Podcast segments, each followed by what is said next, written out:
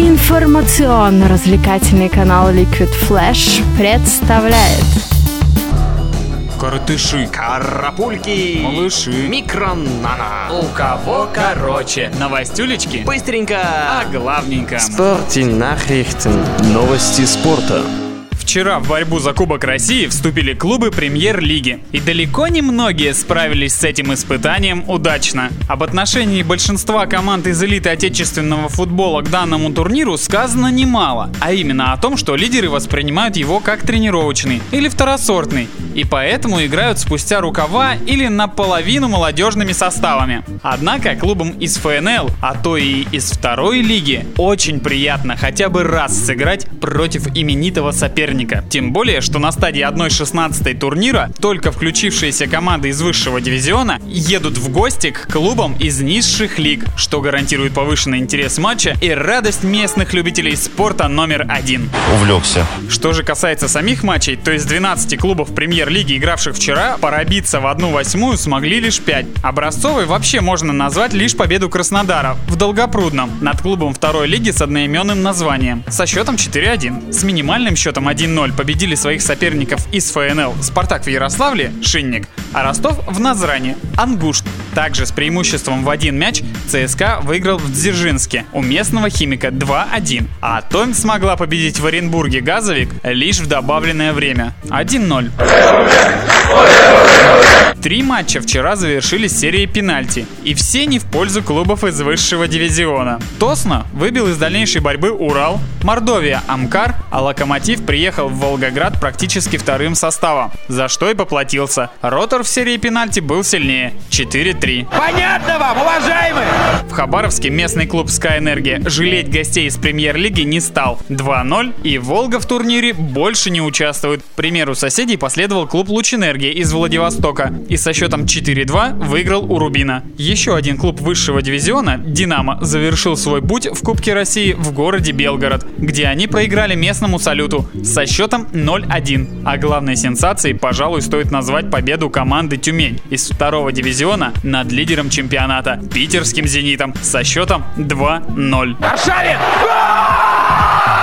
Сегодня будут сыграны еще 4 матча. В Рязани «Звезда» примет Кубань, в Нижнекамске «Нефтехимик» попробует обыграть Терек, а двум оставшимся матчам без сомнения можно присвоить статус дерби. Кавказское противостояние во Владикавказе между Аланией и Анжи и Поволжское в Саратове, где Сокол встретится с крыльями Советов.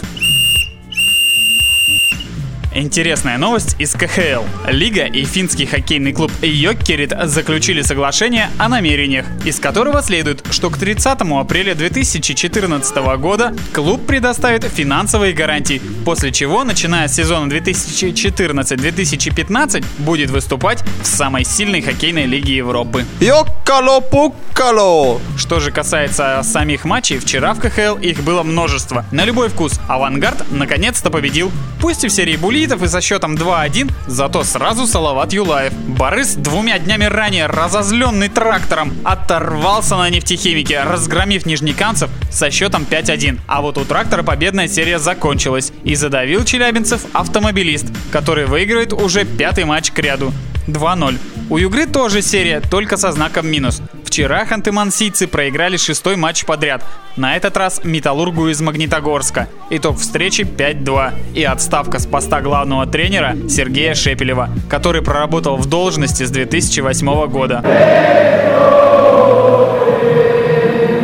Упорной была встреча в Череповце, где ЦСКА сумел победить Северсталь лишь в серии после матчевых бросков 3-2. Также на выезде победы одержали Рижская Динамо над Локомотивом 2-1 и Слован над Атлантом 1-0. Разгромами завершились игры в Питере, где СКА не оставил мокрого места от Пражского Льва 5-0. В Донецке, где Донбасс точно так же обошелся с Амуром, но позволил хабаровчанам забить. Счет 5-1. Ну и в Минске, где аутсайдер Запада, местная Динамо, победила аутсайдера Востока, Новокузнецкий Металлург 5-2.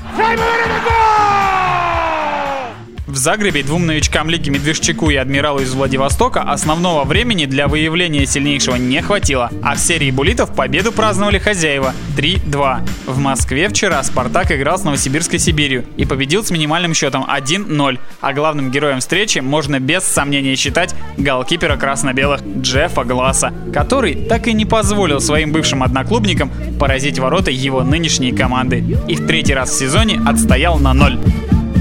У кого короче? короче.